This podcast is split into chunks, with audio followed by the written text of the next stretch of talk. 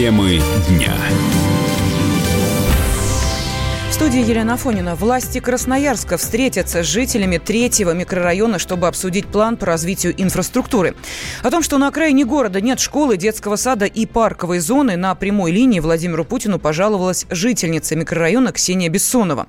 На прямой связи со студией корреспондент «Комсомольской правды» в Красноярске Светлана Валюна, Валиулина. Э, Света, здравствуй. После прямой линии с Путиным Красноярск преобразится? Да, Елена, здравствуй. Я вот только что, э, буквально час назад вернулась из третьего микрорайона района, о котором вчера узнала вся страна после прямой э, линии с президентом. Вообще, конечно, люди очень надеются, что что-то изменится, потому что э, они, э, эта эпопея продолжается уже больше года люди хотят верить, но люди относятся скептически. И, соответственно, насколько я знаю, уже завтра жители микрорайона организуют очередной митинг, чтобы в очередной раз заявить о своих правах. Они хотят еще раз выйти на улицу и хотят, хотят еще раз заявить о своей проблеме. А, кстати, а, вчера после прямой линии с президентом а, первые лица города и края как было заявлено в СМИ, выехали на место. Но что любопытно, как мне рассказали местные жители, приехали они не туда, не в тот самый проблемный микрорайон, а в соседний, где как раз и возвели новую школу. Как говорят люди, власти показали на всю страну просто красивую картинку. Но а, между тем, вот жителям этого самого микрорайона, о котором шла речь, третьего микрорайона, а, их детям добираться до этой школы, мягко говоря, проблематично, потому что до нее ведет единственная дорога, очень пыльная, там ни асфальта, ничего, ни тротуара. Это примерно километр, что, кстати говоря, является нарушением всех норм, потому что по нормам э, ребен, э, путь ребенка в школу и обратно должен составлять не более километра. Здесь в одну сторону, в одну сторону километр и по очень-очень плохой дороге. Поскольку это э, район действительно находящийся на окраине, а, вообще там а, много пустырей, там есть возможности действительно разбить парк. И, в общем, власти пообещали, и очень хочется надеяться, будем держать это все, конечно же, под своим контролем, что обещания будут выполнены, а тем более, что этим делом заинтересовался Следственный комитет, уже организована проверка, и я думаю, Владимир Владимирович Путин, опять же, обещал держать все это под контролем и потребовал доложить ему о, о том, как будет развиваться ситуация ситуации. Соответственно, ну, есть большая, скажем так, степень вероятности, что лед тронется, что парк это, все, это все-таки будет, что школа будет построена, тем более площадка под нее есть. Единственное, что свои, правда, начали забивать для строительства жилых домов. Но надежда есть. Светлана Валюлина, Комсомольская правда, Красноярск. Власти США запретили американским авиакомпаниям летать над Ираном. В управлении гражданской авиации Соединенных Штатов отметили, что запрет связан с возросшей политической напряженностью, из-за чего коммерческие рейсы находятся в зоне риска. Ранее американская «Нью-Йорк Таймс» сообщила, что Дональд Трамп разрешил нанести ракетные удары по военным объектам Ирана. Атака должна была начаться рано утром 21 июня, пишет издание со ссылкой на источники в Белом доме. Но на стадии планирования президент США операцию операцию отменил. До выборов э, Трамп будет делать все возможное, чтобы не допустить начала войны, считает политолог-американист Дмитрий Дробницкий есть э, определенные силы, которые э, толкают Америку на конфликт с Ираном. Вместе с тем для Трампа это будет ну, в общем, в определенной степени политическим самоубийством. Да, начало, так очередной войны на Ближнем Востоке. Даже если речь не идет о, там, допустим, о наземном вторжении, а речь идет просто о достаточно там массированном ударе по территории Ирана, ясно, что Аманский залив, там, Армузский пролив, они окажутся надолго перекрыты. Это будет такой коллапс, в общем, в принципе, региона. В том числе достаточно серьезные последствия будут для развитых стран Азиатско-Тихоокеанского региона, который получает оттуда огромное количество нефти. Ясно, что во всяком случае до выборов это точно. Да, Трамп будет очень серьезно избегать возможности, так сказать, обострить ситуацию вот уже до последней степени. Конечно, сохраняется все-таки возможность э, начала военных действий против Ирана. Сам Трамп это прекрасно понимает. Ясно, что для него здесь главная задача все-таки, чтобы ситуация действительно не перешла в фазу там, горячего конфликта. Накануне корпус стражи исламской революции, который входит в состав вооруженных сил Ирана, сообщил о сбитом американском беспилотнике на юге страны. Это обострило и без того сложные отношения между Вашингтоном и Тегераном. Ситуация начала накаляться еще 13 июня, когда в Оманском заливе у побережья были атакованы два нефтяных танкера. Америка возложила вину на Иран.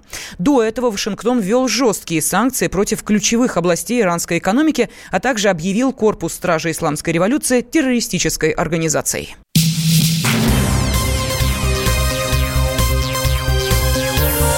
Темы дня.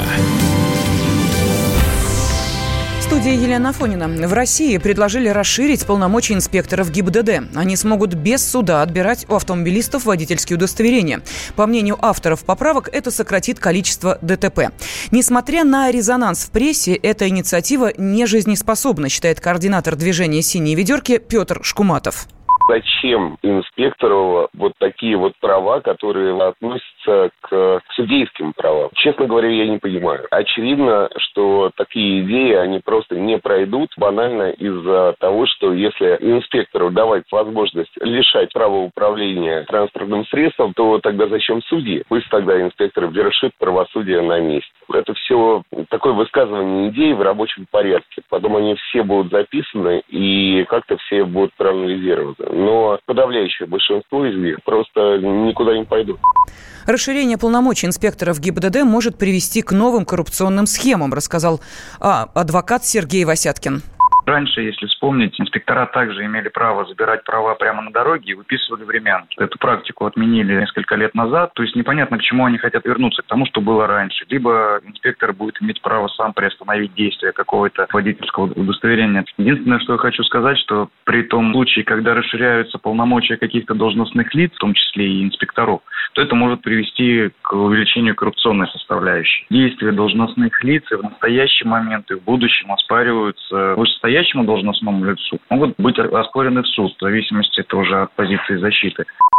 Проект нового кодекса об административных правонарушениях, который планирует внести поправки у ГИБДД, могут подготовить уже к 1 марта 2020 года. Его разрабатывает Министерство юстиции России. В Беслане прооперировали женщину, которая 23 года жила с хирургическим зажимом в теле. Медики забыли инструмент в животе Езеты Габеевой после операции. Долгие годы женщина мучилась от боли, но врачи лишь разводили руками. Страшную находку обнаружили после того, как сделали снимок тазобедренного сустава. Мой коллега Дмитрий Белецкий подробнее. Звук рамки металлодетектора жительница Северной Осетии Евета Габеева слышала постоянно, но не обращала внимания. Думала, что это из-за сережек или затерявшейся в кармане мелочи. Друзья, смеясь, называли ее женщиной из стали. Самой же Евете было не до шуток. На протяжении 23 лет она испытывала мучительные боли. И все из-за 20-сантиметрового металлического зажима, который медики Республиканской клинической больницы забыли во время кесарево сечения еще в 96 году. На днях 55-летнюю Евету Габееву про оперировали в Северокавказском многопрофильном медицинском центре. Прийти в себя и помогает супруг Леонид Малиев, который постоянно дежурит в больнице. Он, как никто другой, знает, что пережила его жена. Она же мучилась 23 года. Она часто обращалась к врачам. У нее были боли сильнейшие. То нога болит, то спина болит, то печень болит. И назначали, и пила вот эти обезболивающие. Ночами не спала. Она, можно сказать, посадила свою печень на эти лекарства. 23 года Ивета оббивала пороги поликлиник. Врачи прописывали обезболивающие и отпускали. Несколько раз делали УЗИ, но патологии так и не выявили. Леонид Малиев рассказывает, что зажим обнаружили случайно. На этот раз к медикам обратились из-за боли в колене. На всякий случай врач назначил рентген тазобедренного сустава рентгенолог тоже была в шоке. Выбежала и говорит, у тебя там карманы есть? Говорит, да, есть. А у тебя там ножницы имеются? Говорит, какие ножницы? Он говорит, у тебя там внутри ножницы. Естественно, она тоже была сама в таком состоянии, что она и плакала, и рыдала, и успокаивали всей поликлиникой ее. По профессии Евета Габиева педагог, но уже давно не работает. Никаких пособий не получает. Семья живет небогато. Все анализы перед операцией супруги оплачивали за свой счет. Тем временем в пресс-службе Минздрава Северной Осетии сообщают, что проверку в ведомстве еще не начинали. Она лежит в Северо-Кавказском медицинском многопрофильном центре. Это федеральное учреждение, нам не подведомственное, ни перед нами не отчитывается. Минздрав разбирательство вести не может. У нас на это есть э, прокуратура, МВД. У нас пока информации нет, к нам никаких официальных запросов пока не приходило. Случай, когда во время операции врачи забывали внутри пациентов предметы, не редкость. Так житель Башкирии 17 лет ходил с 15-сантиметровым хирургическим зажимом в кишечнике. Спустя много лет мужчина умер из-за осложнений. Жена погибшего отсудила полмиллиона рублей. По мнению медицинского юриста Жанны Алтунян, у Еветы Габеевой также есть все шансы добиться компенсации. Такое право у пациента есть, и перспектива, она достаточно положительная. Если у пациентки на руках имеется документ, что именно там была проведена полостная операция, то доказать это будет достаточно непроблематично. Саму сумму компенсации присуждает суд. Естественно, для организации медицинской может быть и 2, и 3 миллиона. Если она хочет действительно большую сумму получить, то необходимо тогда назначение экспертизы. И какие последствия для здоровья пациентки наступили. Кроме того, можно попытаться привлечь к уголовной ответственности врача. В случае с Еветой Габеевой это невозможно. Хирурга, проводившего Кесарева, уже нет в живых. Если суд встанет на сторону пациентки, то компенсацию выплатит больница. Ну а Ивета Габеева тем временем приходит в себя после операции и надеется, что на этот раз медики ничего не забыли в ее теле. Злополучный медицинский зажим ей обещали отдать при выписке. Дмитрий Белецкий, радио «Комсомольская правда». Касатки и белухи из китовой тюрьмы в Приморье, которых выпустят на свободу, преодолели первые 800 километров до Охотского моря. Сейчас они готовятся к следующему этапу пути по воде. Животные хорошо перенесли путешествие на автомобилях, рассказал пресс-секретарь Всероссийской э, научно-исследовательского института рыбного хозяйства и океанографии Алексей Смородов. Были загружены две касатки и шесть белух, которые сегодня успешно прибыли в город Хабаровск. Сейчас э, идет процесс э, их погрузки на речное судно. Дальше они на судне поплывут до Комсомольска на Амуре. Вот. В дальнейшем они будут снова помещены на автомобильный транспорт и доставлены до Охотского моря, где планируется их выпуск в естественную среду обитания. Предварительно будут проведены необходимые ветеринарные работы – там будет оборудован временный вольер, где они будут содержаться для, для последующей реадаптации, чтобы животные могли а, благополучно освоиться в естественной среде обитания. Но ученые недовольны происходящим, экологам не дают контролировать процесс транспортировки животных, настаивает руководитель группы помощи морским животным Вячеслав Козлов. Нужна открытость процесса. Нужно сделать так, чтобы общественники, экологи участвовали наблюдателями на всем этом процессе. И мы который раз уже настаиваем на этом, но, к сожалению, то есть НИРО, МПР нас не слышат, да, потому что они, как бы, не знаю, по каким причинам, считают, что мы там будем мешать им. Там. Разговор о том, чтобы все это было открыто, прозрачно, чтобы допустить средства массовой информации, допустить общественность для а, наблюдения за процессом. Поэтому, если они хотят, чтобы это все прошло успешно, нужно привлекать экспертов в различных областях. Я не думаю, что есть как бы полноценные эксперты по реабилитации и выпуску животных. Наверняка у компании отложщиков есть люди, которые там могут перевозить, поднимать, проводить какие-то манипуляции с животными, но именно по вопросам реабилитации и выпуска таких экспертов в России, можно сказать, нету, да, или они есть, но каких-то очень ограниченных количествах. Вот под такой занавесью какой-то тайны, не знаю, что-то там прячут, от всех.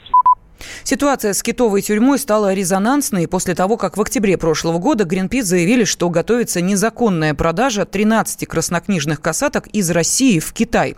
По данным Следственного комитета, в бухте находилось 11 касаток и 90 белух. Они были выловлены с нарушениями, возбуждено уголовное дело. 20 июня во время прямой линии главе государства доложили о решении проблемы с китовой тюрьмой в Приморье. Каждая третья женщина ходит на свидание ради бесплатной еды. Такие данные приводят социологи из Американского университета. Они опросили несколько сотен респонденток. Ученые составили психологический портрет тестируемых и проверили, как они относятся к подобным несерьезным свиданиям. И оказалось, что 33% участвовавших в исследовании женщин хотя бы раз ходили на свидание, чтобы просто поесть. Исследование Американского университета – это очередная дискриминация женщин, считает общественный деятель Татьяна Сухарева. Ни один ужин, даже, наверное, в самом пафосном ресторане, там самый дорогой, и стоит того, что за него придется потом расплачиваться сексом с неприятным мужчиной. Это очередная попытка вот унизить женщин, доказать, что они не могут заработать, но и заодно представить их меркантильными. Попытка мужчин придать себе цену, что ли. Если мужчины не будут думать, что они приобретают право на секс с женщиной, которую они там накормили ужином или обедом, то и плакать о потраченных деньгах на ужин в случае отказа не придется. Ангажированное исследование, но я считаю то, что женщины считают, что мужчины там должны их обеспечивать, но эту проблему надо искать в мужчинах. В том, что они создали условия, стеклянные потолки, разрыв в зарплате, тоже придумали мужчины в свое время. Результаты исследования не говорят о том, что подобные формы поведения характерны только для женщин, подчеркивают ученые, но аналогичных исследований в отношении мужчин почему-то не проводят. Радио «Комсомольская правда». Более сотни городов вещания и многомиллионная аудитория. Челябинск 95 и 3 FM. Керчь 103 и 6 FM. Красноярск 107 и 1 FM. Москва 97 и 2 FM. Слушаем всей страной.